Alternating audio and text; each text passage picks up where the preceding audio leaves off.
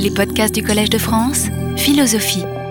Alors la dernière fois, euh, j'avais terminé, je crois, en vous parlant d'un point de désaccord majeur qu'il y a entre Leibniz et euh, Clark, qui s'exprime en tant que, partisan de, Newton. Donc il s'agit fondamentalement d'un désaccord entre Leibniz et Newton, qu'on pourrait euh, qualifier de, désaccord concernant le, genre de souverain ou de monarque qu'est euh, au juste Dieu. Hein, il, y a, deux façons de se le représenter. Euh, il y a la façon de Newton qui consiste à le percevoir comme quelqu'un qui, prend le plus grand, qui prend en permanence le plus grand soin de, sa création, qui l'observe avec attention de façon à opérer le, moins, la moindre déviation, le moindre désaccord par rapport au, euh, au programme qu'il lui a euh, assigné au départ, si on peut s'exprimer de cette façon. Donc euh, il y a cette conception d'un côté qui est celle de Newton, et puis il y a la conception de, de Leibniz qui est complètement différente, qui, elle, repose sur l'idée que Dieu est un monarque qui a tout réglé dès le départ de façon absolument parfaite, de euh, telle sorte qu'il euh, est dispensé, une fois pour toutes, d'intervenir. Il n'a pas à exercer une fonction de, surveillance et de, correction, de rectification quelconque sur le cours des événements.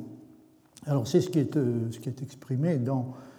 enfin le désaccord est, exprimé notamment dans l'objection faite par, Clark, hein, qui, est citée à la fin du, du passage de Coiré que vous avez sous les yeux. Donc Clark proteste violemment et demande à la Leibniz pourquoi il paraît si zélé à bannir Dieu du gouvernement actuel du monde, du gouvernement réel, du gouvernement réel et permanent du monde, pourquoi il paraît si zélé à bannir Dieu donc de ce, gouvernement et à soutenir que sa providence ne consiste que dans un simple concours, comme on l'appelle, par lequel toutes les créatures ne font que ce qu'elles feraient d'elles-mêmes par un simple mécanisme, ce qui est assez exactement la conception que défend euh, Leibniz.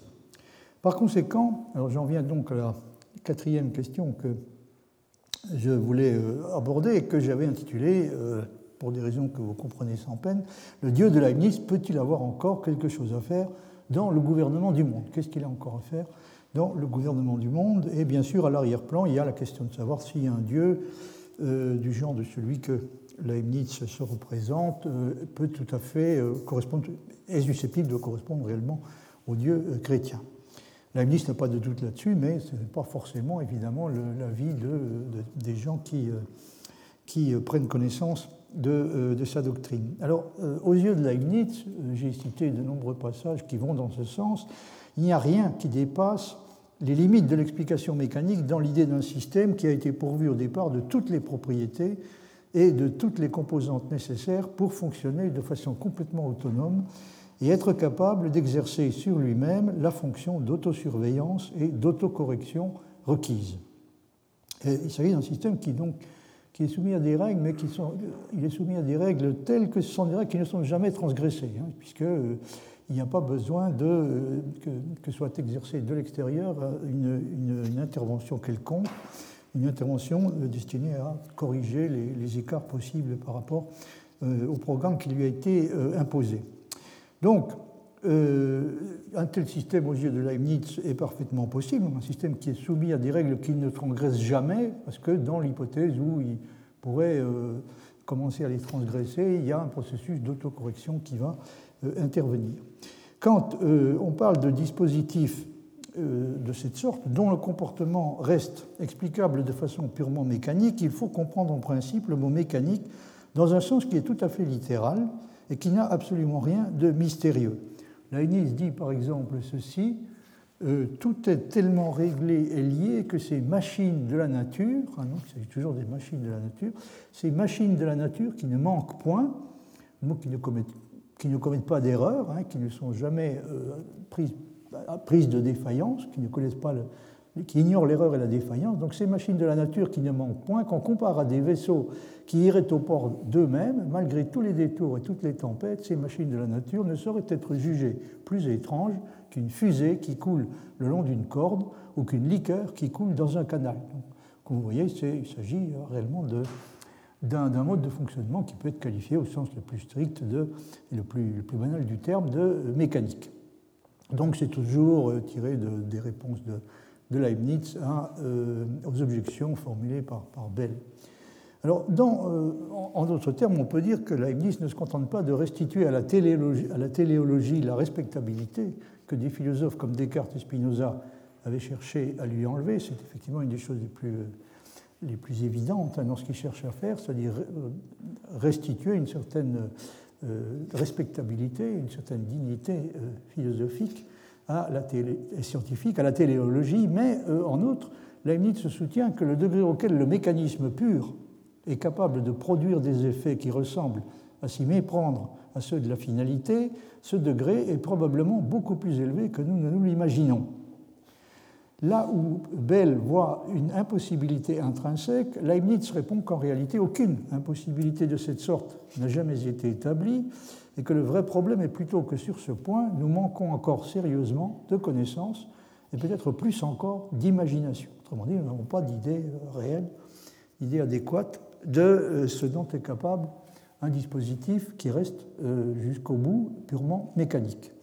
Et il y a tout lieu de supposer, estime Leibniz, que ce que nous sommes capables de faire en petit et de façon très limitée avec les automates artificiels que nous construisons, Dieu a été capable, dans une mesure encore beaucoup plus grande, de le faire avec les automates naturels qu'il a créés et avec la création dans son ensemble. C'est ce qui autorise à se représenter tout état donné d'une substance et tout état du monde dans son ensemble, pris à un moment donné comme orienté d'une certaine façon vers l'état suivant et commandé en quelque sorte par lui, à peu près comme s'il constituait une étape dans ce que nous appellerions, en risquant un anachronisme, la réalisation d'un programme qu'ils exécutent.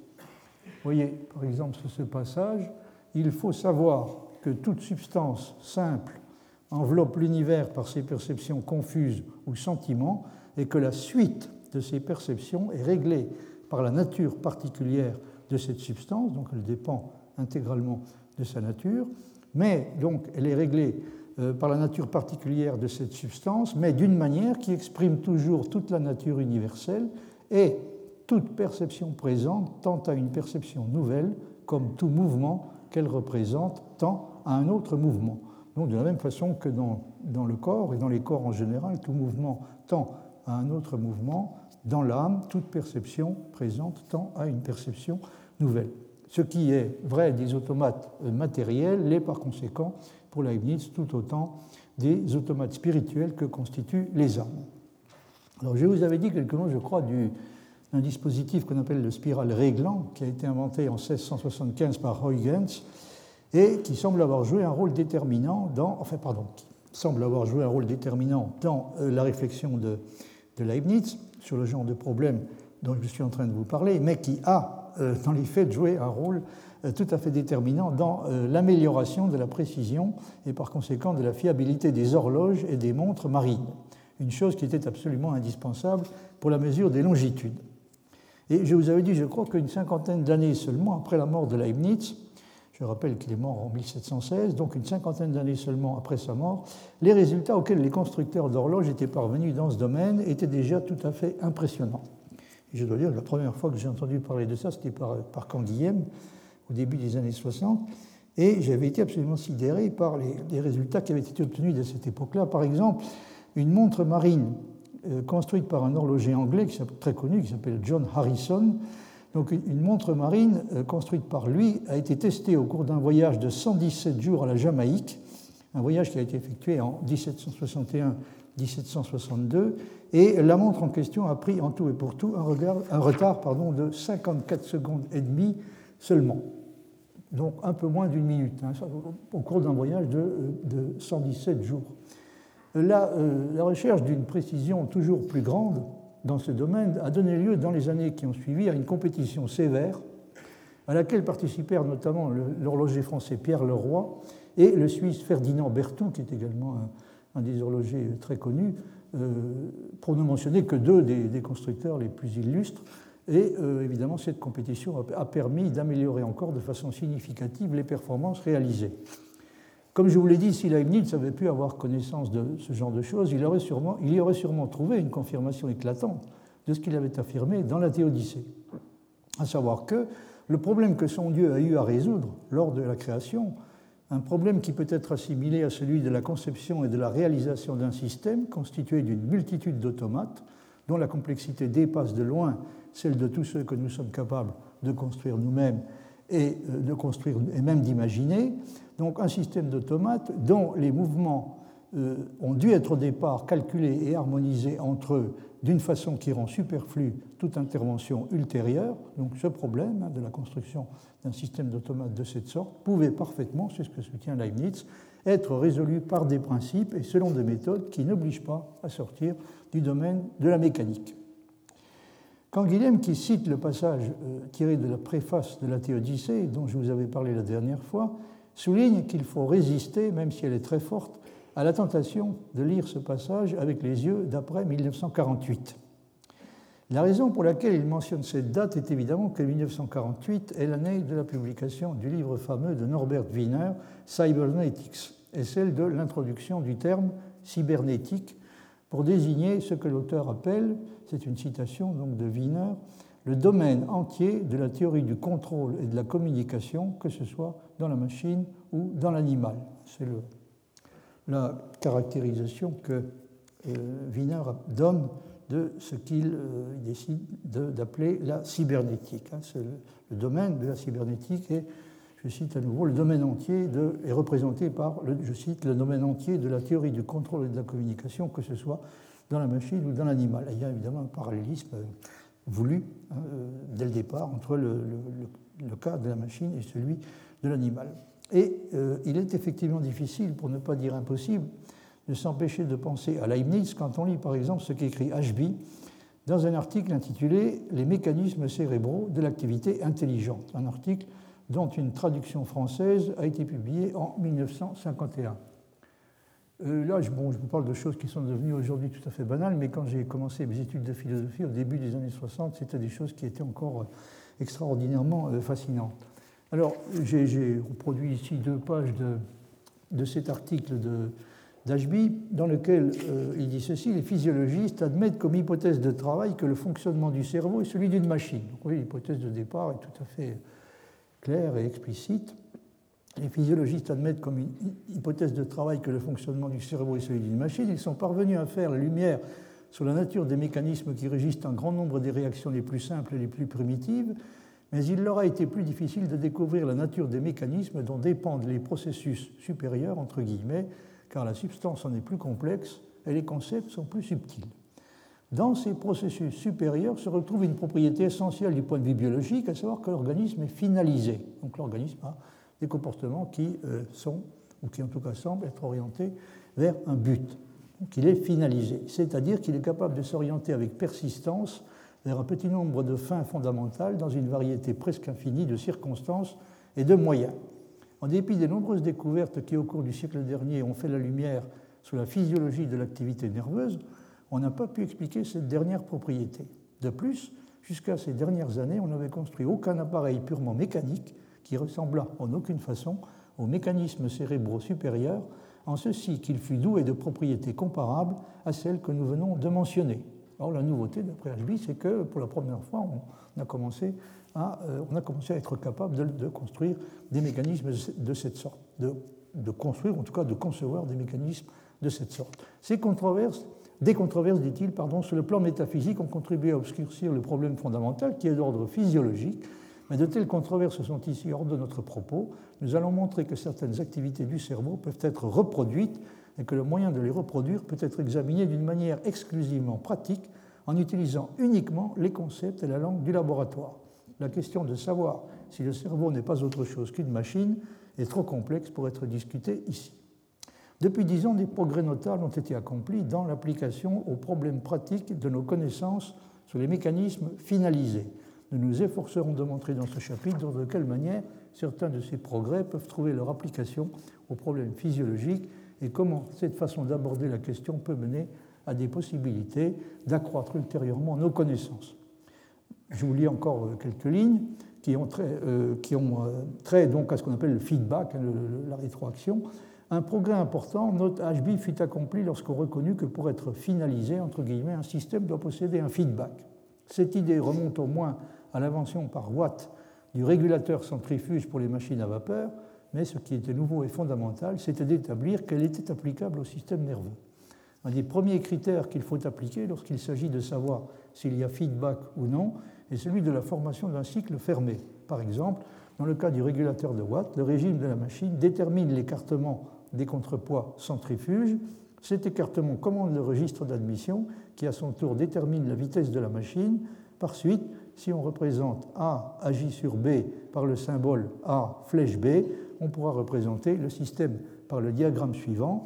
Le régime de la machine donc euh, agit sur la position du régulateur centrifuge, laquelle agit sur la position du registre, laquelle agit sur la vitesse d'admission de la vapeur, laquelle agit euh, à nouveau sur le régime de la machine, etc. Alors, euh, il est clair, dit HB, qu'un tel système, par l'intermédiaire du circuit illustré ci-dessus, renferme un feedback. Or, ajoute-t-il, l'existence dans le système nerveux de circuits à feedback de circuits à feedback a été souligné en particulier par Lorente Deno.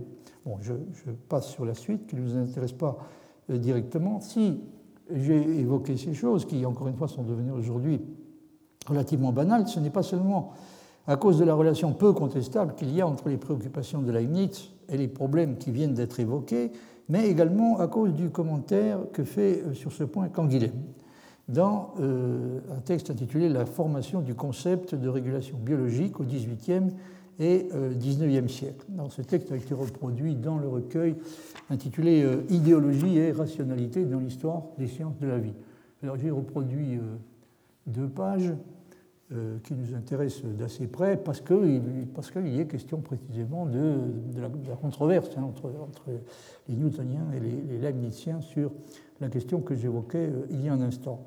Alors, il s'agit donc de savoir euh, à quel genre, quel genre, de monarque quel genre de, souverain est, Dieu. Est-ce que c'est un monarque qui continue à surveiller à rectifier providentiellement, comme dit Guillaume, le monde qu'il a créé? euh, et d'un point de vue newtonien, ce genre d'intervention ponctuelle est indispensable, sinon le mouvement du monde se, ralentirait jusqu'à s'arrêter, hein, pour finir.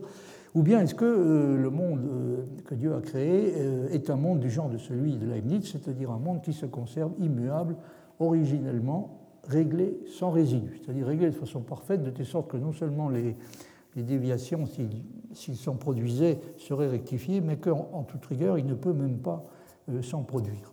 Alors, quand Guillaume, c'est le, le, deuxième paragraphe, donc quand Guillaume dit cet attachement à l'idée d'un règlement conservatoire est le signe que si Leibniz maintient contre Descartes la validité de la téléologie impliquée dans le concept de règlement de toute chose, il cartésianise dans la mesure où il défend contre Newton une loi de conservation. Mais c'est un autre résistant à la physique newtonienne qui a fourni, sans préméditation, à Leibniz un modèle explicite de la régulation universelle par l'invention en 1675 du spiral réglant, dispositif qui doit jusqu'à la fin du siècle son nom de régulateur, signalé en 1704 dans le Lexicon Technicum de Harris. Chez Descartes, l'horloge est le modèle analogique de l'animal-machine.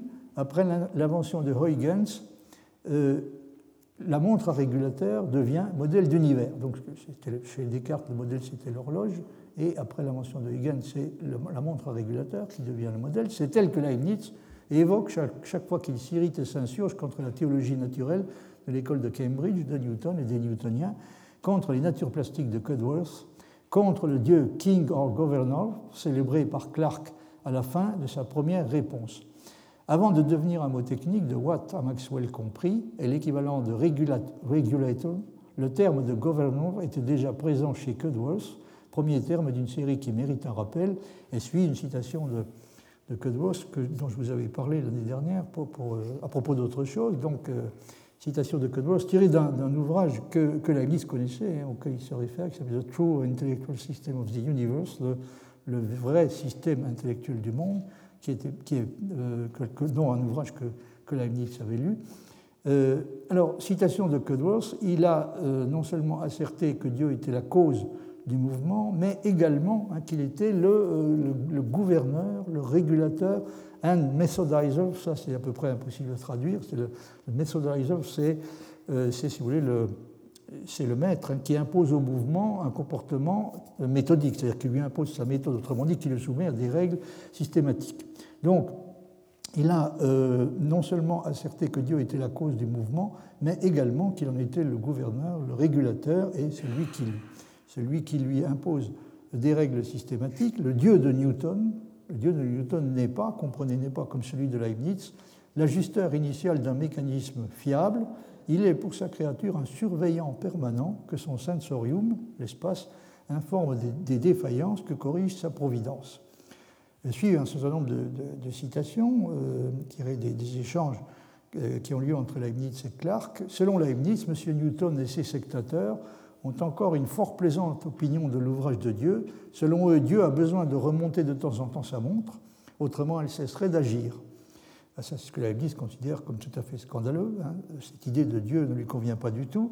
Euh, il n'a pas eu assez de vues, donc Dieu n'a pas eu assez de vues pour en faire un mouvement perpétuel. Cette machine de Dieu est même si imparfaite selon eux qu'il est obligé euh, qu'il est obligé de la décrasser de temps en temps par un concours extraordinaire et même de la raccommoder comme un horloger et son ouvrage. Donc le voilà euh, rabaissé en quelque sorte au rang de réparateur de montres, hein, ce qui, aux yeux de la Leibniz, est tout à fait scandaleux. Alors c'est tiré du premier écrit contre Clark. Si dans ce texte la considération de la perpétuité semble l'emporter sur celle de la régularité, effectivement ce qui semble être important, si vous voulez, c'est l'idée d'un mouvement qui est capable de, continuer indéfiniment sans qu'il soit nécessaire d'intervenir de temps à autre pour l'entretenir, pour le relancer ou simplement l'entretenir. Donc c'est euh, apparemment la considération de la perpétuité qui semble l'emporter sur celle de la régularité du mouvement. C'est pourtant, dit Canguilhem, sur la question de la régularité que Clark réplique à la fin de sa, première réponse en, refusant pour Dieu le statut d'un roi nominal ou d'un dieu fainéant, pour reprendre l'expression d'Alexandre Coiré. Apparemment, il a dû effectivement utiliser cette, expression de dieu fainéant. À la fin, donc l'expression qu'il a utilisée à la fin de son ouvrage Du monde clos à l'univers infini, je vous avais cité un passage la semaine dernière, la répartie de Leibniz me semble d'un intérêt capital pour l'histoire de l'idée de régulation, et je crois que sur ce point, Canguilhem a tout à fait raison. Il répond, donc Leibniz répond, la comparaison d'un roi chez qui tout irait sans qu'il s'en mêlât ne vient point à propos, puisque Dieu conserve toujours les choses et qu'elles ne sauraient subsister sans lui. Ainsi, son royaume n'est point nominal, parce qu'il a au moins une fonction de, conservation à remplir, mais pas une fonction de correction. Hein. Ainsi, son royaume n'est point nominal. C'est justement comme si l'on disait qu'un roi qui aurait si bien fait élever ses sujets et les maintiendrait si bien dans leur capacité et leur bonne volonté par le soin qu'il aurait pris de leur subsistance, c'est comme si on disait de lui qu'il n'aurait point besoin de les redresser.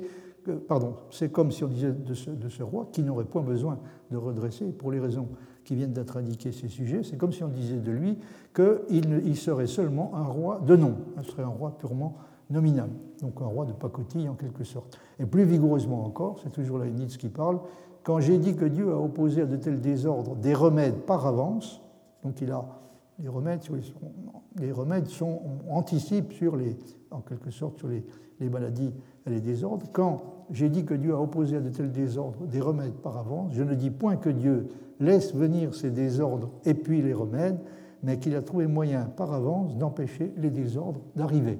Donc vous avez là une confirmation tout à fait explicite de ce que je, disais il y a un instant, à savoir que euh, on a affaire à un système qui est tellement bien réglé que ce n'est pas seulement que les règles, qu'au cas où il se produirait des, écarts, des déviations par rapport à la règle, il serait en mesure de les corriger, mais c'est que il n'est même plus pas question que les désordres en question puissent se produire. Hein, il a le souverain qui gouverne ce dispositif, le maître qui gouverne ce dispositif, a trouvé moyen, euh, non, pas, seulement de, euh, fournir les remèdes quand les désordres se produisent, il a, dit la ministre, trouvé moyen par avance d'empêcher les désordres d'arriver. Ce que, quand Guillaume commande de façon, une façon qui me semble très pertinente, Leibniz, dit-il, tient que la relation entre règles et règlements, au sens de police de l'État ou de réglage des machines, est une relation originairement statique et pacifique. Il n'y a pas de décalage entre règles et régularité. ça, c'est tout à fait vrai. Il n'y a pas de décalage entre règles et régularité. La régularité n'est pas obtenue comme effet d'une régularisation. Elle n'est pas conquise sur une instabilité ou reconquise sur une dégradation. Elle est une propriété d'origine. La règle est et reste règle, alors même que, faute d'être sollicitée, sa fonction régulatrice reste latente.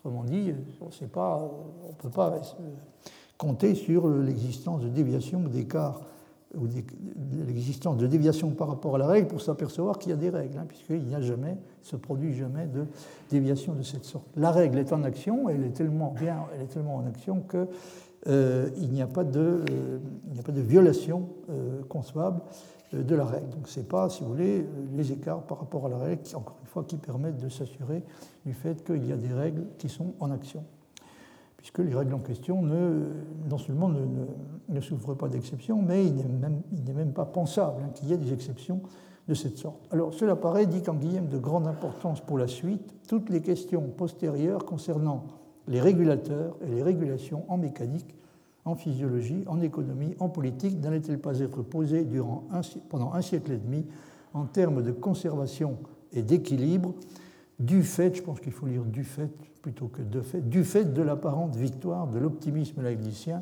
sur les inquiétudes newtoniennes quant à la permanence de l'ordre cosmique. Bon, je vais arrêter là la citation. Euh, un mot encore à propos du, fameux spiral réglant dont, dont parle Canguilhem. Alors, je vous avais, vous montré ce passage donc, qui est tiré d'un ouvrage intitulé Mesures du temps et de l'espace, horloge et montre. Horloge, montre et instruments anciens donc c'est un livre paru, déjà ancien qui est paru en 1970. Et je, vous avais, je crois que je vous avais cité oui, euh, un extrait euh, du texte. Euh, peut-être puis-je ajouter quelque chose à propos de ce qui est dit dans le, le deuxième paragraphe, hein, où les auteurs disent ceci Par son invention, Christian Huygens crut avoir découvert le moyen de construire un garde-temps capable de remplacer l'horloge à pendule et d'affronter victorieusement l'agitation de la mer, puisque le fonctionnement de son oscillateur était indépendant de l'attraction terrestre. Comme je vous l'ai rappelé, donc le, spiral réglant joue a joué un rôle tout à fait déterminant dans l'amélioration de la précision des horloges marines. On reproduit ici contre le dessin de, Huygens qui accompagnait l'annonce de son invention au secrétaire de la Société royale de France, daté du 30 janvier 1675.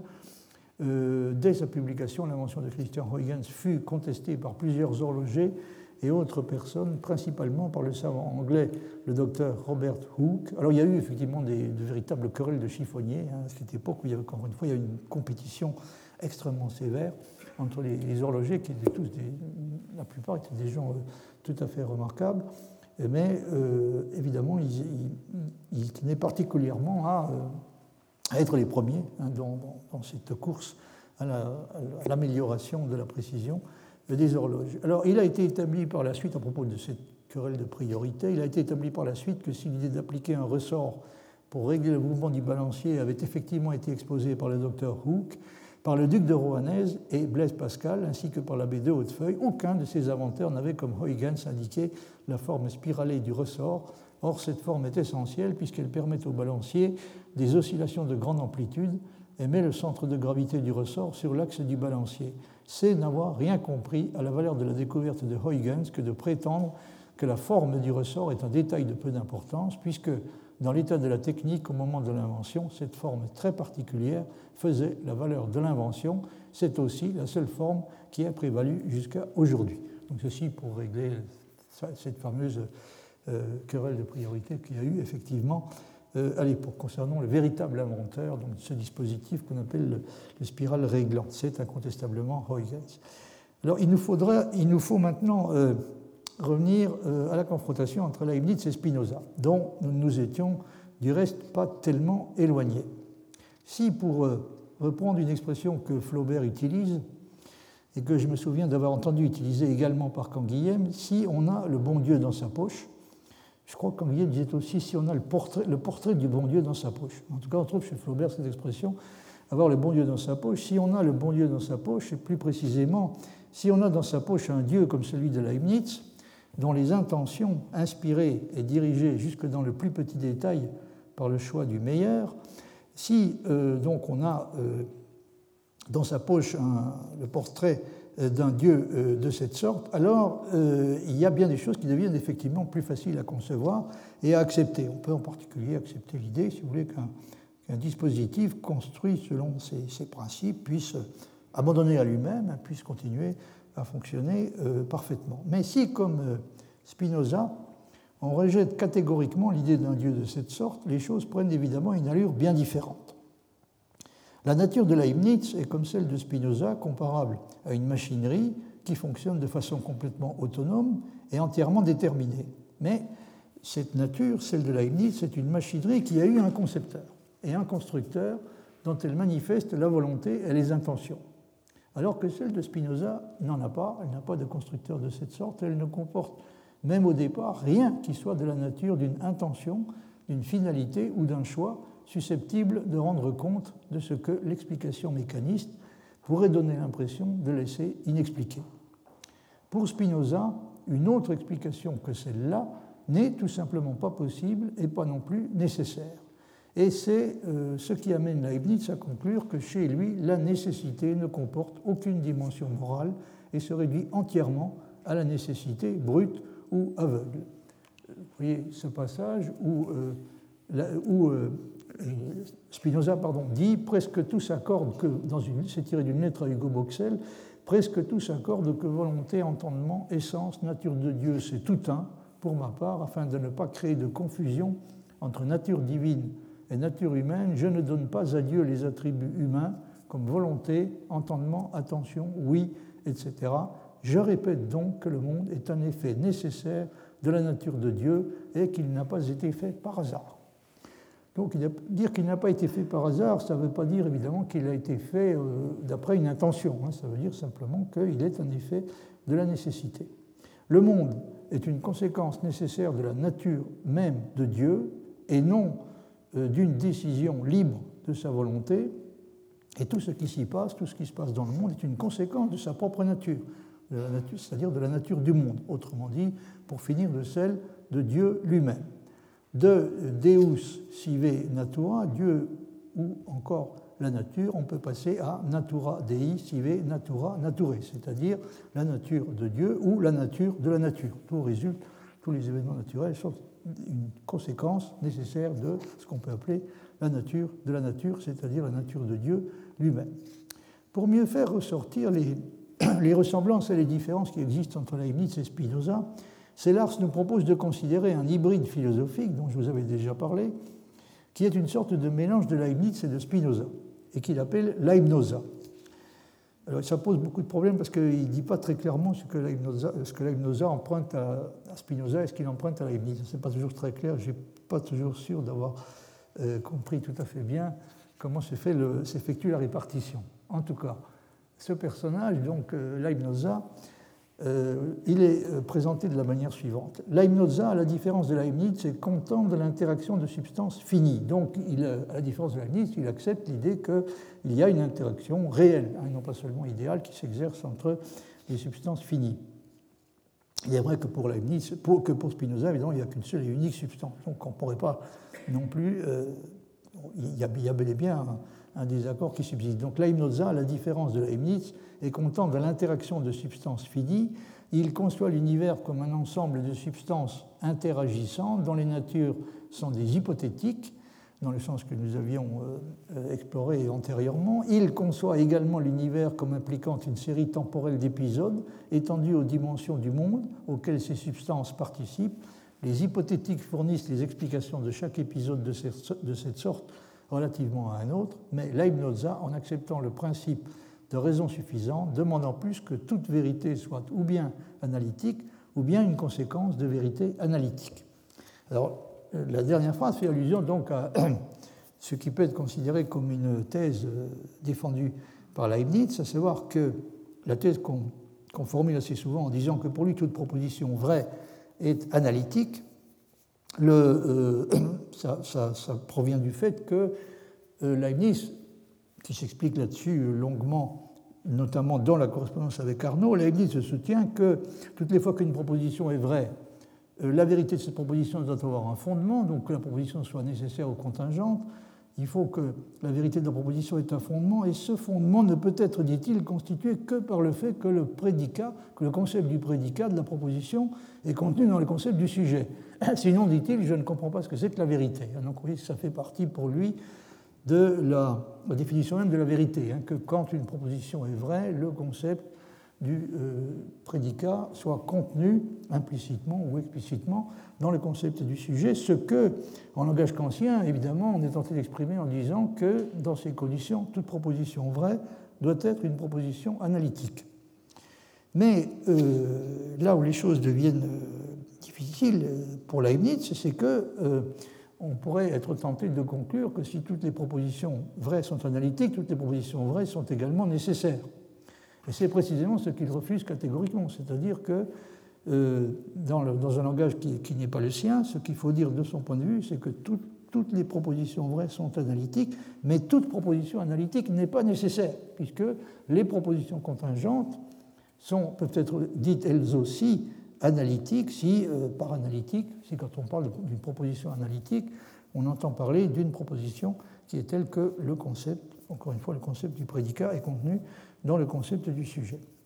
Alors ça, c'est une question sur laquelle j'aurai l'occasion de revenir très longuement par la suite. C'est évidemment une des questions les plus, importantes et les plus difficiles qu'on a à discuter quand on on aborde l'œuvre de, Leibniz. Hein. Réussit-il véritablement à euh, sauver la contingence? Il Lui a-t-il été possible de, réussir à sauver la contingence après avoir donc, euh, défendu l'idée? Et ne, perdez pas de vue que quand il lui arrive de, formuler le principe de raison suffisante, précisément sous cette forme, hein. quelquefois il formule le principe de raison suffisante lui-même, euh, en, énonçant la thèse suivante dans toute proposition vraie, qu'elle soit universelle ou particulière, nécessaire aux contingentes, etc., le concept du prédicat est contenu dans le concept du sujet. Hein, c'est une des versions qui donne assez souvent du principe de raison suffisante lui-même.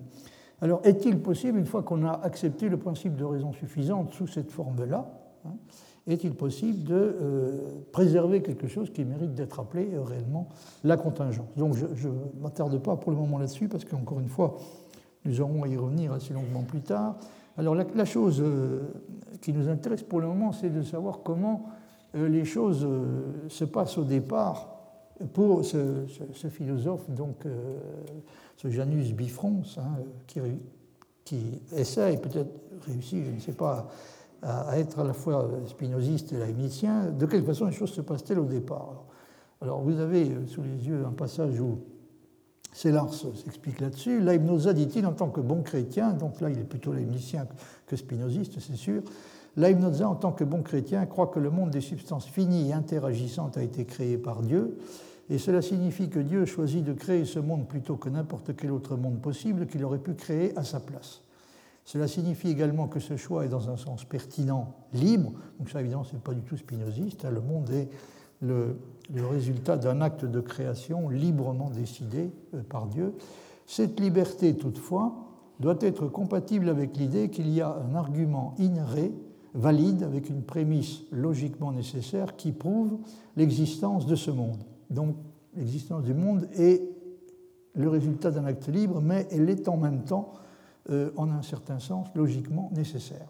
Et là, évidemment, la Leibniz se rapproche considérablement à son corps défendant, certes, de Spinoza. Une combinaison impossible, est-ce que cette combinaison n'est pas impossible hein, La combinaison de l'idée que euh, le, monde est le résultat d'un acte de création libre et qu'il est en même temps, en un sens qui reste à préciser, logiquement nécessaire. Cette combinaison est-elle logiquement est-elle impossible?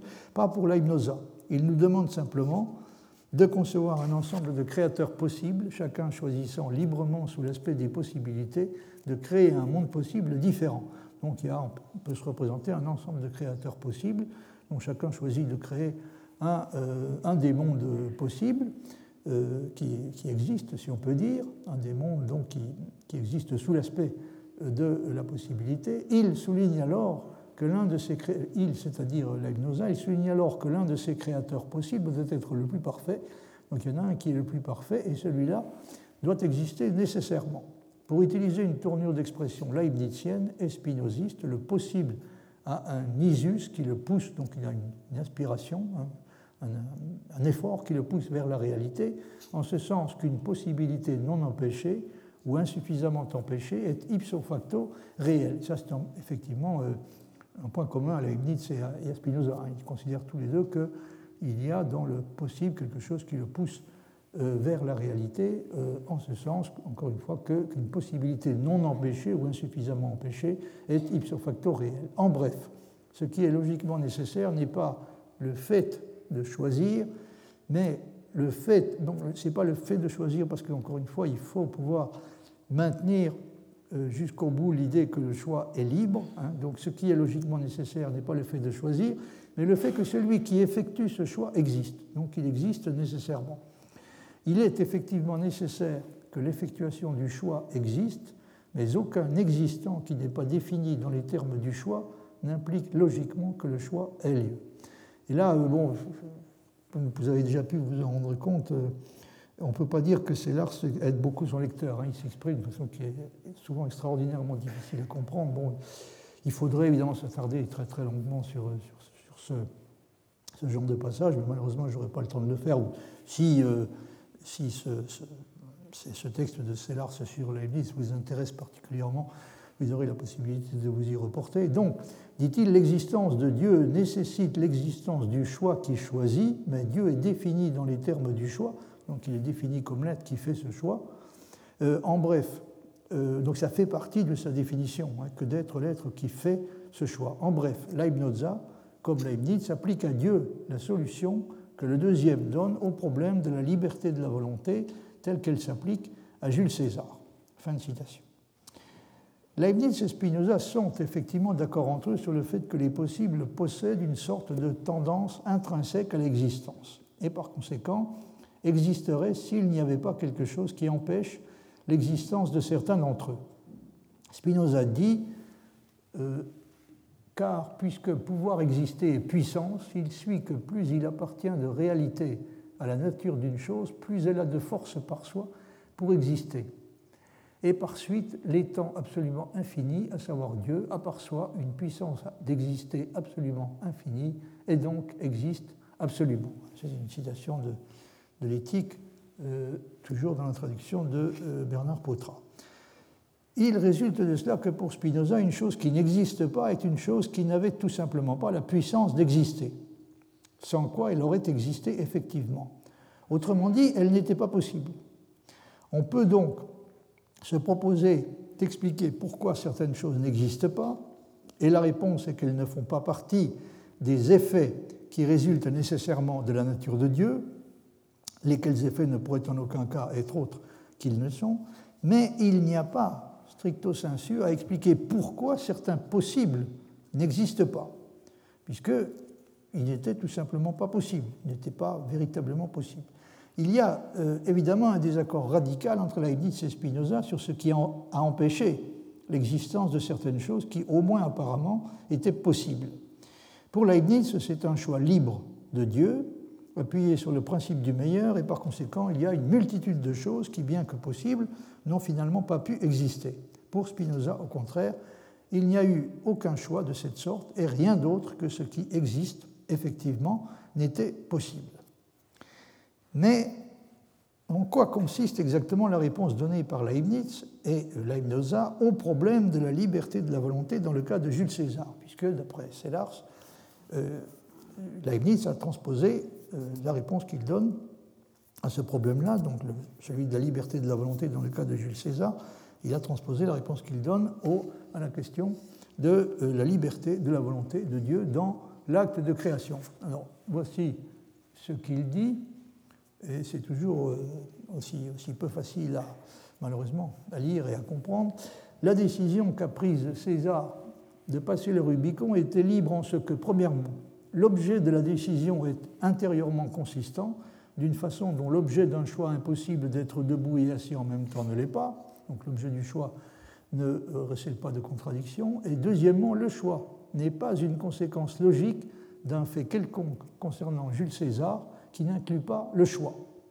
En particulier, il n'est pas une conséquence logique de son état d'esprit antérieur. Il est toutefois une conséquence logique de sa nature, car cette nature est simplement un ensemble d'états de choses qui inclut l'état de choses que constitue le fait de choisir de passer le Rubicon et ne peut en aucun sens être dit contraindre ou nécessiter l'acte. Donc vous voyez, ce n'est pas euh, une conséquence logique euh, de quelque chose qui a précédé, plus ou moins immédiatement, comme par exemple son état d'esprit antérieur, mais c'est euh, cependant une conséquence logique de sa nature, car, dit Sellars, cette nature est simplement un ensemble d'états de choses qui inclut, le mot est souligné, l'état de choses que constitue le fait de choisir le passé le Rubicon.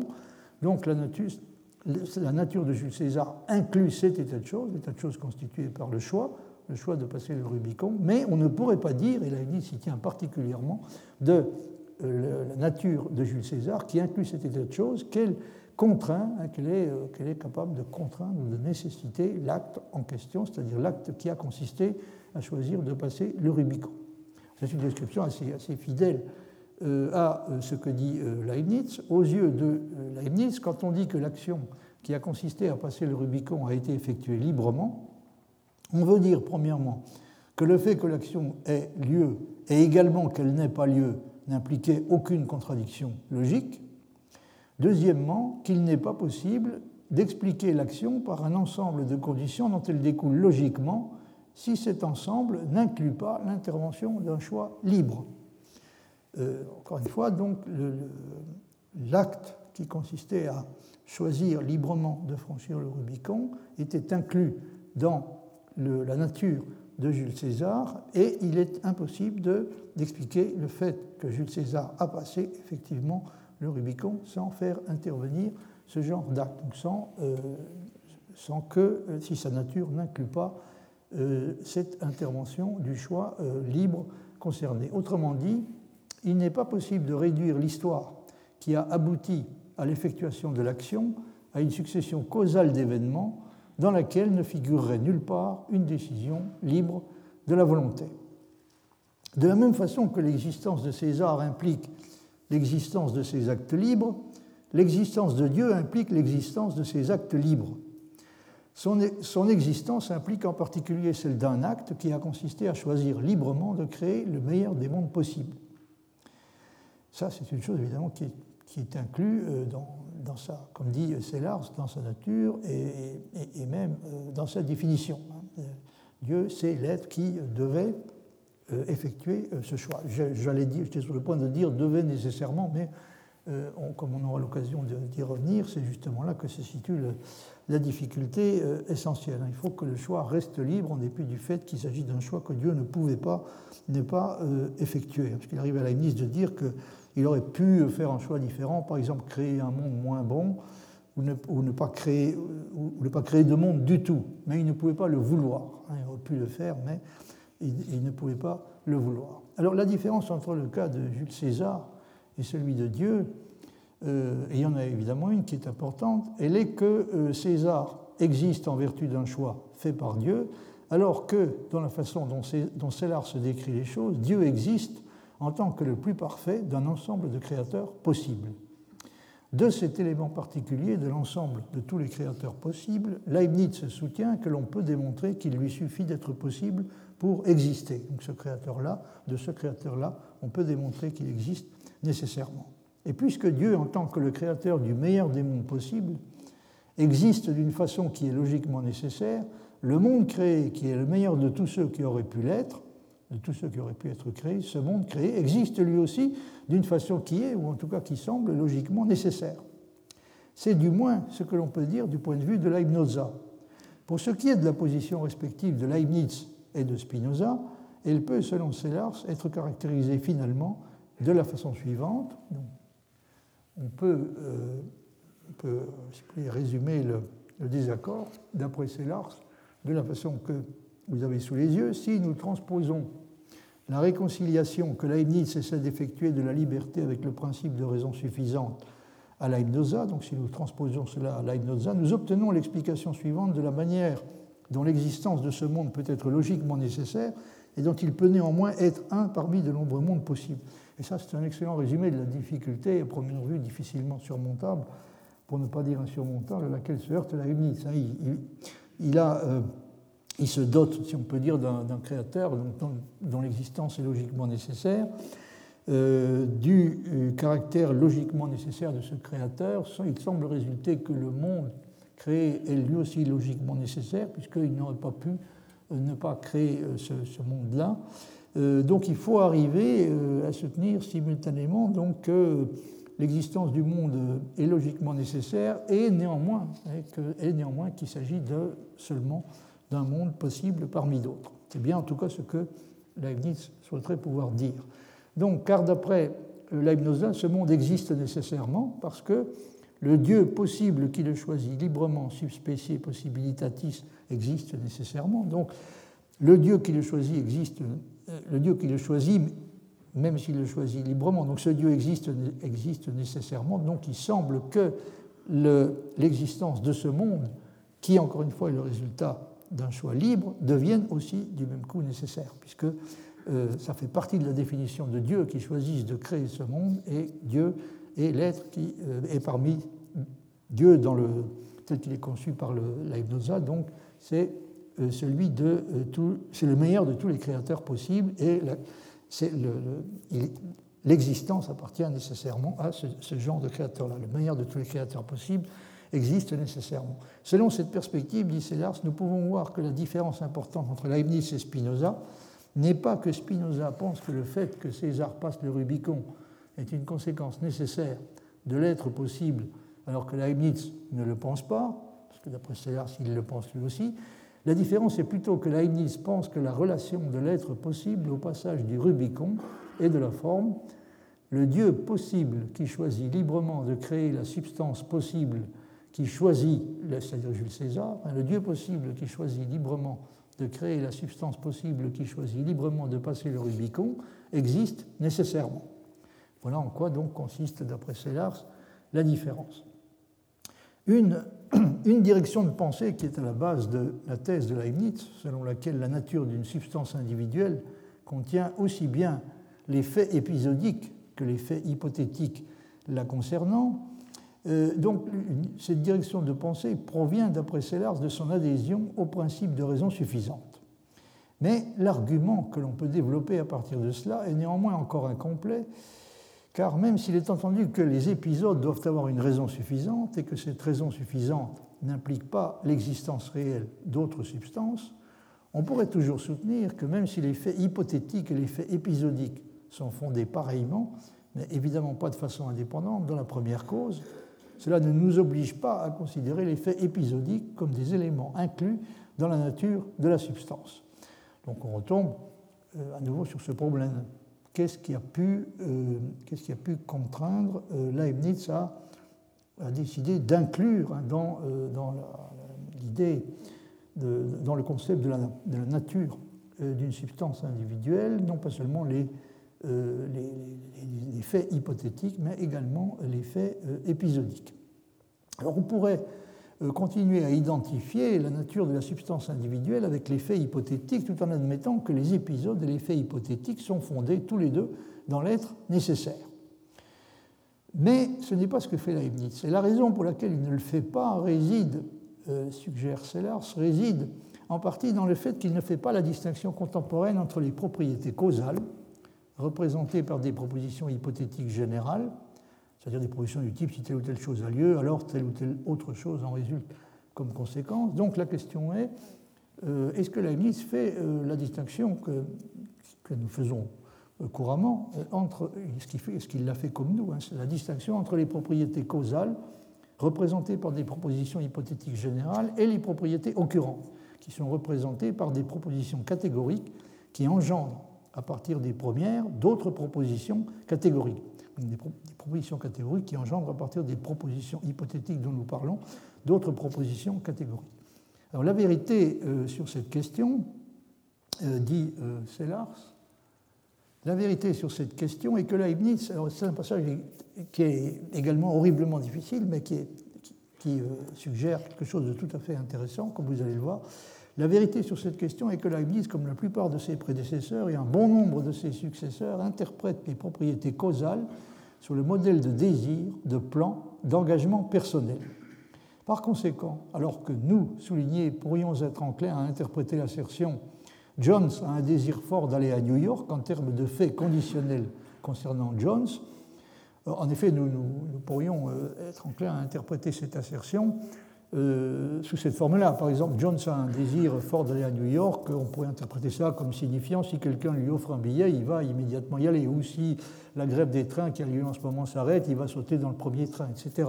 Donc nous avons une certaine propension assez, compréhensible a interprété une proposition de cette sorte. Hein. Jones a un désir fort d'aller à New York en termes de faits conditionnels concernant Jones, de faits du genre de ceux que je viens de, mentionner. On pourrait en mentionner évidemment une, multitude d'autres. Donc, alors que nous avons tendance à interpréter l'assertion de cette manière-là, Leibniz pense à un désir fort comme à une série d'épisodes qui continuent et tente à se développer en une action d'aller à New York et qui continuera à se développer si elle n'est pas empêchée. De ce fait, pour être plus précis, il tente à penser au fait que S2 deviendrait psi si S1 devait devenir phi comme à une question consistant pour S2 dans le fait d'avoir le plan de devenir psi si S1 devait devenir phi. Car devenir phi est réalitaire, faire quelque chose, et avoir le plan de faire A si B, hein, avoir le plan de faire A si B, bien que le plan soit hypothétique quant à son caractère, est lui-même un fait catégorique concernant S2. Alors la conséquence qui, qui résulte de cela, c'est qu'on peut, selon Sellars, dire que tous les faits fondamentaux concernant la substance sont finalement des faits épisodiques. Vous voyez ce passage, euh, effectivement, dans ces conditions, tous les faits fondamentaux concernant la substance sont des faits épisodiques, et par conséquent, la notion de la nature d'une substance comme étant la proposition hypothétique ayant la nature d'une loi qui fournirait une explication de chaque épisode relativement à un autre épisode, cette, proposition donc est remplacée en dernière analyse par la notion de la nature d'une chose comme étant ce qui explique logiquement chaque épisode singulier. Donc il n'y a que ça qui soit finalement à expliquer, et c'est effectivement euh, expliqué par le, concept de la nature de la substance euh, au sens que lui donne Leibniz. Et bien entendu, la seule façon dont elle, dans la nature, peut faire cela est en dupliquant d'une certaine façon la série d'épisodes qu'elle doit expliquer. Donc elle doit déjà les contenir. Considérée de cette manière, la nature, de la substance pourrait être caractérisée comme une sorte de plan de vie ou d'activité permanent les deux choses n'étant pas fondamentalement différentes, puisque la nature de la substance, Leibniz le dit et le répète, la nature de la substance est d'agir. Non seulement, dit-il, les créatures libres, mais encore toutes les autres substances et natures composées de substances sont actives. C'est un passage donc tiré de, de la Théodicée. La nature de la substance apparaît ainsi finalement comme n'étant en quelque sorte rien d'autre que la loi de développement qui permet de comprendre la suite d'épisodes qui constitue son existence temporelle, de la comprendre comme étant la réalisation progressive d'un plan d'action.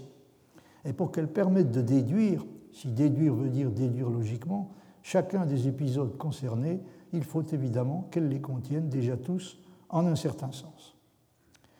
Le texte de Sellars comporte une discussion très remarquable, donc il faut que je vous dise encore quelques mots, sur le problème de la compatibilité du possibilisme si on appelle de ce nom la thèse selon laquelle il y a des possibles qui ne se réalisent pas, donc la compatibilité du possibilisme avec le déterminisme.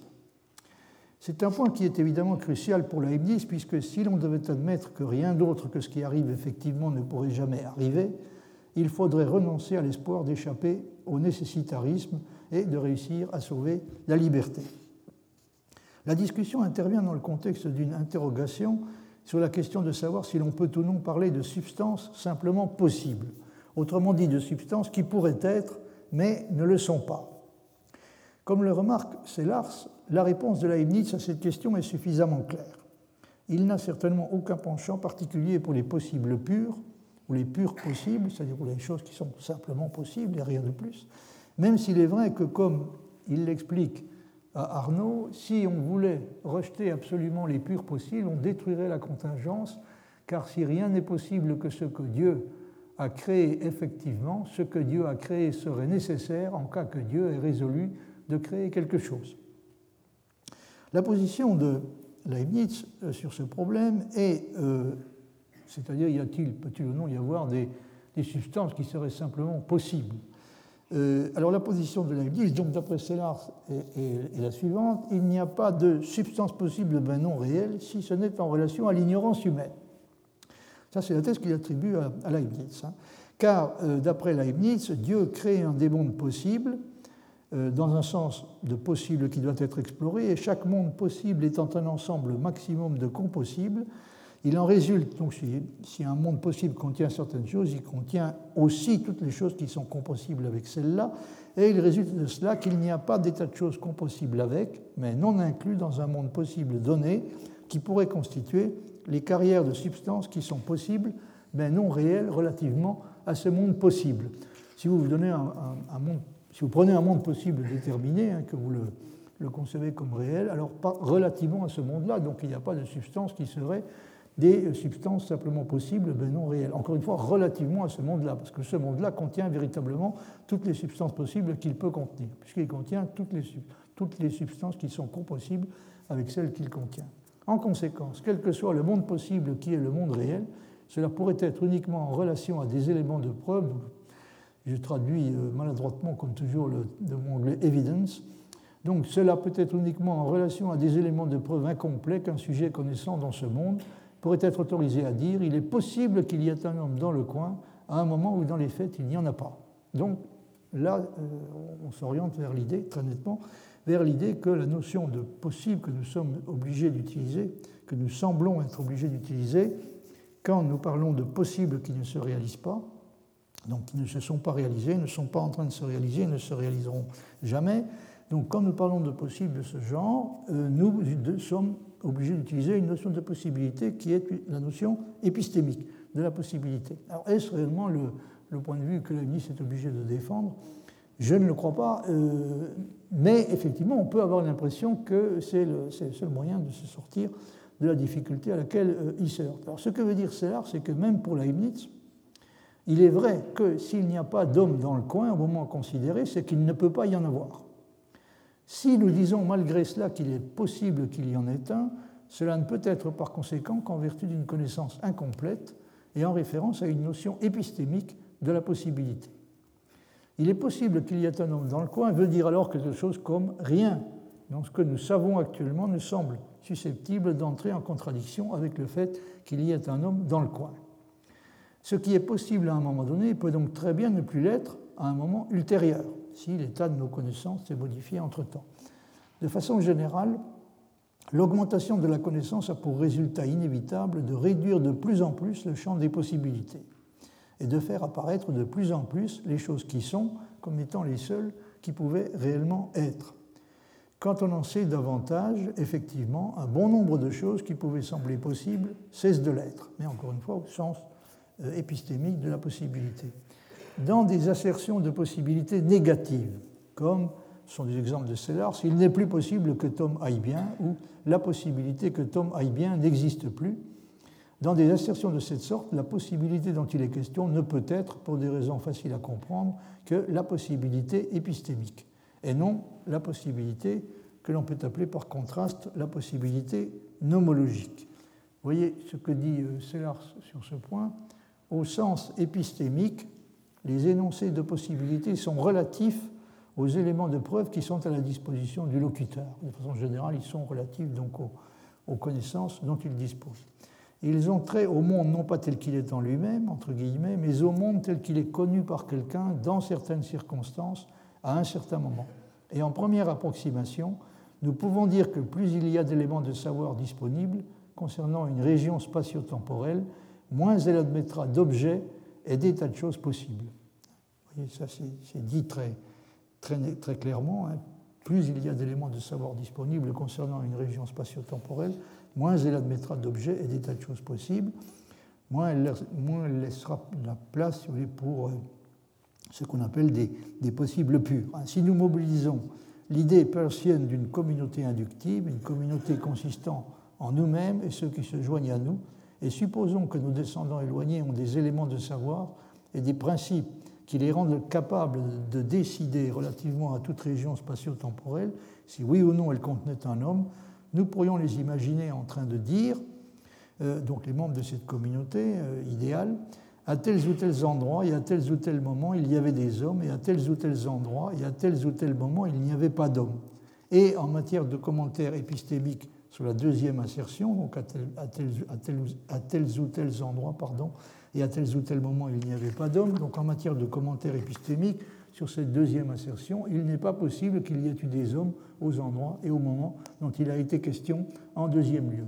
où, selon un usage étendu, il n'y avait pas d'homme possible à ces endroits et à ces moments. Donc, si vous voulez, les membres d'une communauté idéale hein, qui se situe à, comme dit Peirce, à la limite idéale de la recherche, euh, pour, eux, il n'y a plus de différence réelle entre ce qui, est de différence véritable entre ce qui est réel et ce qui est possible. Hein. C'est-à-dire, ils, passeront de euh, légitimement hein, de euh, à tels ou tels endroits, il n'y avait pas d'homme, à, à tels ou tels endroits, il n'y avait pas d'homme possible. Il ne, il ne, peut, pas y avoir eu des hommes, il ne pouvait pas y avoir des hommes à, ces endroits et à ces moments-là. Alors, quelle est la relation de tout ça avec le, la question de la liberté et du déterminisme, qui est celle qui nous intéresse, évidemment, en premier lieu. Stellars dit ceci il vaut la peine de s'arrêter pour remarquer que les philosophes qui soutiennent que le déterminisme implique que le possible coïncide avec le réel, donc le déterminisme semble rendre la liberté impossible parce qu'il il entraîne comme conséquence que rien d'autre que ce qui arrive ne pourrait arriver effectivement, et euh, Sellars donc euh, fait remarquer que les philosophes qui soutiennent que le déterminisme implique que le possible coïncide avec le réel sont coupables de, sont coupables de deux confusions. Hein, premièrement, dit-il, ils télescopent la possibilité épistémique et la possibilité nomologique en un seul et unique concept. Et deuxièmement, ils supposent de façon erronée que du fait qu'il serait vrai pour un démon qui connaît une section transversale et les lois d'un univers laplacien, donc du fait qu'il serait vrai pour lui de dire, relativement à un moment quelconque t, il n'est pas possible que l'état de l'objet O au moment t ait été autre que E, donc du fait qu'il euh, serait vrai pour lui de dire cela, mon insertion à moi, hein, qui suis un sujet connaissant euh, non idéal, mon insertion à moi, euh, il est possible que O ne soit pas E à T, doit être fausse. Alors ça serait une erreur parce qu'effectivement, on peut tout à fait concevoir que un démon, comme dit Sellars, qui connaît une section transversale et les lois d'un univers laplacien, on peut tout à fait concevoir qu'il dise de façon vraie hein, que, euh, relativement à un certain moment t du temps, il n'est pas possible que l'état de l'objet au moment t ait été autre que E, et que hein, est possible que simultanément mon insertion, il est possible que O ne soit pas E à t, euh, mon insertion soit vraie également. Elle peut être, être en tout cas euh, légitime parce que précisément je ne suis pas un sujet euh, connaissant idéal. Sur la base de l'information euh, dont je dispose, je peux être amené de façon tout à fait légitime à dire qu'il est possible que euh, l'objet que l'état de l'objet O ne soit pas E au moment T. Le fait, dit Sellars, que le déterminisme implique qu'un sujet connaissant idéal ne pourrait formuler aucune assertion vraie de la forme P et non P sont tous les deux possibles, un sujet connaissant idéal, il peut seulement dire P est réel ou non P est réel. Hein. Il ne pourra pas dire que euh, P et euh, non P sont tous les deux possibles.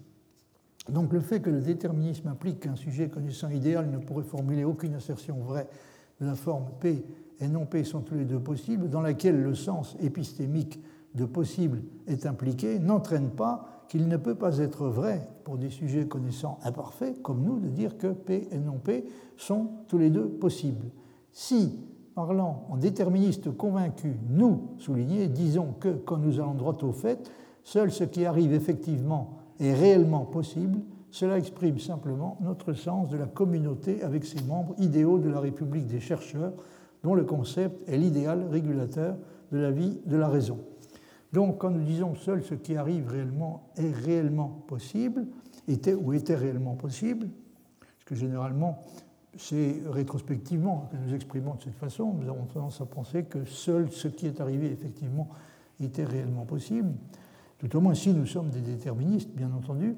Euh, alors quand nous nous exprimons de cette façon-là, nous exprimons, dit Sellars, notre sens de la communauté, c'est-à-dire nous, nous exprimons, euh, nous soulignons le fait que nous, nous appartenons donc à euh, une communauté qui, qui inclut, hein, la limite idéale de la recherche, comme dit Peirce, euh, les, sujets euh, idéaux, hein, les sujets de l'espèce idéale qui, euh, eux, évidemment, auront tendance à faire coïncider le possible avec le réellement possible, et, du même coup le réel lui-même avec le possible. Hein. Cela exprime simplement, quand nous nous exprimons de cette façon, quand nous disons donc Seul ce qui arrive effectivement réellement possible, cela exprime simplement notre sens de la communauté, une communauté dont nous avons le sentiment de faire partie et que nous partageons avec ces membres idéaux, idéaux de la République des chercheurs, dont le concept est l'idéal régulateur de la vie de la raison.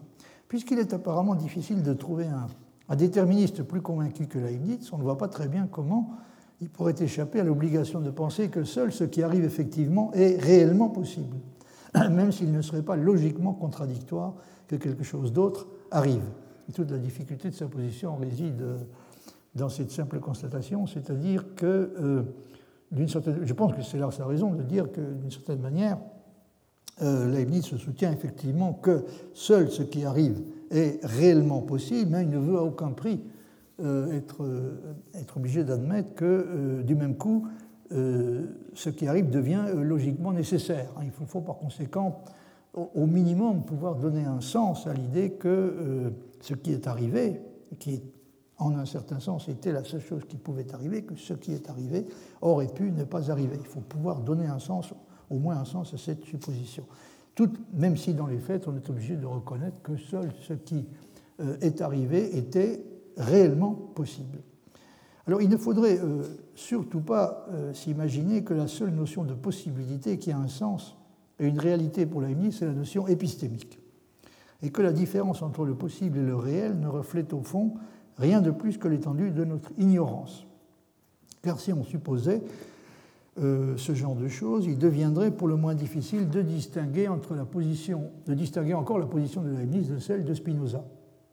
Ce, qui, ce que veut dire cela, c'est que nous n'avons qu'une connaissance tout à fait limitée de ce qui est réellement possible par opposition à ce qui est euh, possible au sens de compatible avec ce que nous avons réussi à savoir jusqu'à présent.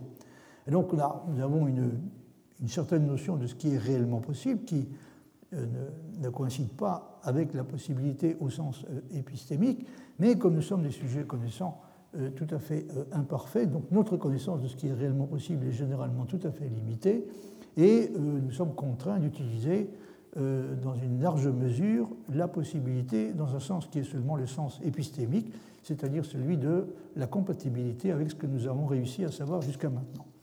Il ne fait aucun doute que pour Leibniz, le possible a une réalité objective, une réalité objective qui n'a rien à voir avec l'ignorance et pas davantage avec l'imagination. Donc le possible euh, leibnizien euh, n'est pas, pas, quelque chose qui constitue simplement le reflet de notre ignorance ou qui est simplement euh, le, résultat d'une construction ou d'une affabulation de, euh, de l'imagination. Non seulement, euh, d'après Leibniz, le possible est réel, mais sa réalité, comme celle de tout ce qui est réel, a son fondement dans un être existant. C'est ce que Leibniz explique dans un passage célèbre de la Théodicée, d'où il ressort que ce qu'il appelle le pays des possibles, ou la région des vérités éternelles, est certes tout à fait réel, mais n'en dépend pas moins pour son existence d'au moins un entendement, à savoir celui de Dieu. C'est un point qui a été contesté plus tard par Bolzano. Euh, il est euh, de la nature de ce que euh, Bolzano appelle les propositions en soi, les Sätze an sich, donc de ce qu'il appelle les propositions en soi et les vérités en soi. Il est de la nature de ces entités-là d'être toujours, dans les faits, pensées au moins par un intellect, à savoir celui de Dieu, mais elles pourraient ne pas l'être sans que cela change quoi que ce soit à ce qu'elles sont.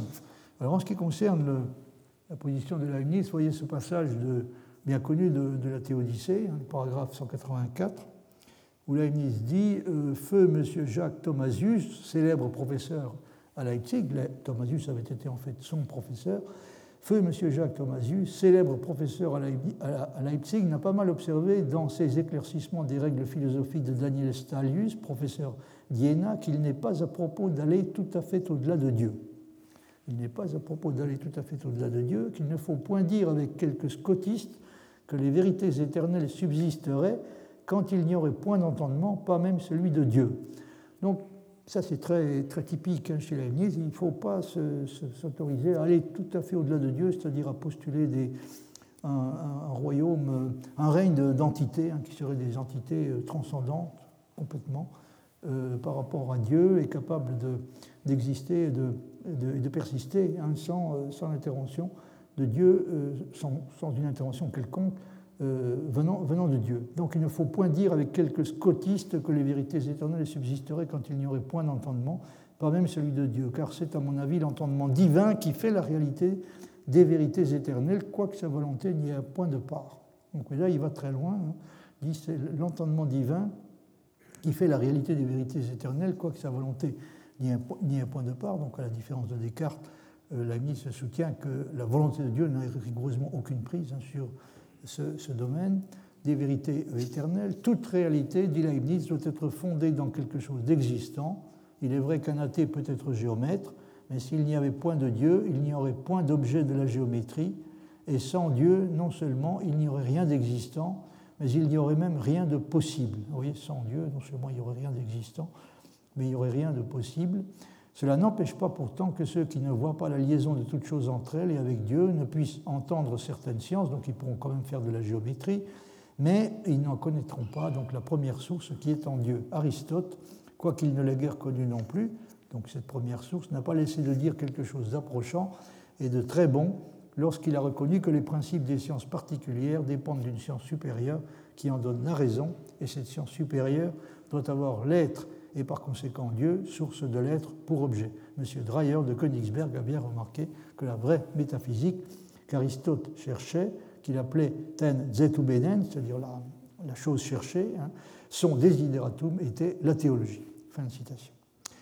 Comme euh, nous l'avons vu, si on raisonne de façon leibnizienne, on est obligé d'une certaine façon de se dire, après coup, que rien d'autre que ce qui a été fait ne pouvait réellement être fait, même si c'est un être libre qui l'a fait.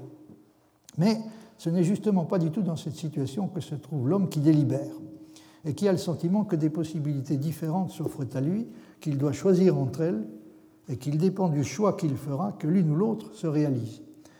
Le problème de la liberté, c'est le problème de savoir si euh, il est l'homme en question, l'homme qui, délibère, euh, il est ou non dans l'illusion hein, euh, quand il se comporte de cette manière. alors évidemment, Leibniz soutient catégoriquement que, non, puisqu'il y a réellement quelque chose qui va dépendre du, choix qu'il fera librement. Bien entendu, il se peut que le, sujet qui délibère se fasse des illusions sur ce qui lui est réellement possible ou ne l'est pas. Il se peut qu'il sous-estime ou au contraire surestime la force de sa raison, de sa volonté et de son caractère par rapport à celle de ses désirs, de ses passions et de ses habitudes. Et autrement dit, il faut faire une différence euh, dans ce cas-là également hein, entre la possibilité comprise de façon euh, épistémique et euh, la possibilité qu'on peut appeler la possibilité réelle. Hein. Nous, nous délibérons en fonction d'une certaine estimation que nous avons de ce qui nous est possible. Par exemple, il y a le fumeur qui, sait, enfin, qui, croit savoir qu'il pourrait s'arrêter. Hein, pourrait s'arrêter de fumer. Bon, il peut avoir raison ou tort. Hein. Peut-être le pourrait-il, peut-être sous-estime-t-il euh, sa force de caractère, peut-être la surestime-t-il aussi. C'est très souvent, c'est plutôt la deuxième chose qui a lieu la plupart du temps. Mais vous voyez que nous, nous, sommes confrontés de façon tout à fait typique hein, et tout à fait directe au problème euh, que nous sommes en train de, discuter dans, dans, le cas précis. Alors sur ce point, je, je cite assez souvent ce que dit euh, La Rochefoucauld. Il dit ceci Nous n'avons pas assez de force pour suivre toute notre raison. Alors cela semble suggérer que conformément à une, idée très familière et très répandue, nous avons plus de raison que de force pour faire ce que la raison exige de nous. C'est effectivement quelque chose de une situation à laquelle nous sommes confrontés régulièrement. Hein. Euh, notre raison nous dit que nous devrions euh, faire une, une certaine chose, mais euh, malheureusement, donc, nous n'avons pas assez de force pour suivre notre raison. En l'occurrence, nous n'avons pas assez de force pour faire ce que la raison nous demande. Mais La Rochefoucauld euh, dit également que, euh, c'est la deuxième citation, nous, nous, avons plus de force que de volonté, et c'est souvent pour nous excuser à nous-mêmes que nous nous imaginons que les choses sont impossibles. Et là, nous retrouvons tout à fait typiquement notre problème. Hein. C'est-à-dire nous pouvons très bien sous-estimer ce qui est réellement possible, hein, sur la base d'une information qui, même quand il s'agit de nous, hein, peut-être d'ailleurs encore plus quand il s'agit de nous, sur la base d'une information qui est très, incomplète et qui peut être tout à fait insuffisante. Donc nous n'avons qu'une idée très limitée et passablement inexacte de ce qui nous est possible, de ce qui, de ce qui est possible pour nous et de ce qui ne l'est pas. Et c'est ce qui, d'une certaine façon, rend la, délibération tout à fait légitime et, importante. Hein. Nous pouvons essayer d'améliorer notre connaissance, la connaissance que nous avons de la situation. Donc, dit La Rochefoucauld, nous avons plus de force que de volonté, c'est souvent pour nous excuser à nous-mêmes que nous nous imaginons que les choses sont impossibles. La combinaison de ces deux assertions semble vouloir dire que nous souffrons à la fois d'un excédent de la raison sur la force, donc nous avons plus de raison que de force, et d'un excédent de la force sur la volonté. Nous manquons souvent de la force nécessaire pour faire ce que nous reconnaissons comme étant le bien, mais nous avons également tendance à sous-estimer la force dont nous disposons et à la croire insuffisante alors qu'elle ne l'est peut-être pas. Donc nous avons peut-être plus de force que nous, ne le pensons. C'est de cette façon que des choses que notre raison nous présente comme obligatoires peuvent en même temps nous apparaître comme impossibles, et peut-être à tort comme impossibles. Ce qui complique le schéma de l'insuffisance de la force est le fait qu'en plus de la force elle-même, intervient une certaine estimation de la force, qui, dans le passage concerné, pour la Rochefoucauld, semble se confondre plus ou moins avec la volonté de l'utiliser. Nous devons donc distinguer au moins trois choses.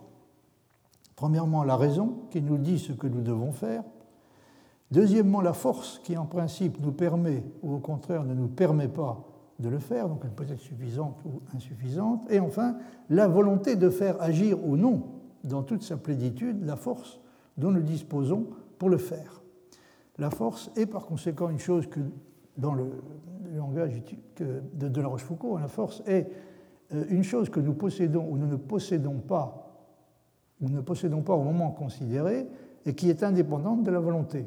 Elle est indépendante de la volonté, mais son action ne l'est pas, parce que dans ce que dit La Rochefoucauld, il semble impliquer qu'il dépend de la volonté d'utiliser ou non, dans sa plénitude, la force euh, disponible. Mais vous voyez que quand on, s'interroge donc sur, euh, sur le, le problème de la compatibilité entre le, déterminisme et la liberté, euh, on est confronté de façon assez directe à hein, ce problème de, euh, ce qu'on entend par possible. Si on dit que pour que la liberté soit réelle, il faut qu'il euh, y, ait un choix à faire entre des possibles, donc en, quel sens faut-il comprendre le mot possible? Est-ce que c'est au sens de réellement possible Et là, évidemment, si on va de ce côté-là, on risque d'avoir une difficulté tout à fait sérieuse parce que euh, le déterminisme semble impliquer effectivement que seul ce qui arrive effectivement était réellement possible.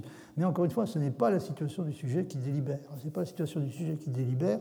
Il ne délibère pas sur la base d'une connaissance intégrale qu'il aurait de ce qui est réellement possible. Car dans ce cas-là, la situation devrait, deviendrait euh, véritablement désespérante. Euh, il délibère dans, une situation qui est décrite de façon plus exacte par des remarques comme celle de, La Rochefoucauld, c'est-à-dire nous ne savons pas réellement Hein, quand nous délibérons, euh, ce, qui nous est, possible euh, réellement hein, et ce qui, ne l'est pas. Bien, je vais laisser la question euh, en l'état pour aujourd'hui et la semaine prochaine, donc j'aborderai un problème que j'ai formulé sous la forme le possibilisme, le déterminisme et le problème de la, délibération. Donc j'essaierai de vous en dire un peu plus que je n'ai réussi à le faire aujourd'hui sur cette question de la question de la, réconciliation euh, que j'espère possible entre le déterminisme et l'idée euh, que, la délibération peut avoir un objet. Hein. Est-ce que dans l'hypothèse, ou est-ce que pour un déterministe convaincu, la délibération peut avoir encore un sens? Voilà le problème dont j'aimerais vous dire euh, quelques mots la semaine prochaine. Je vous remercie de votre attention.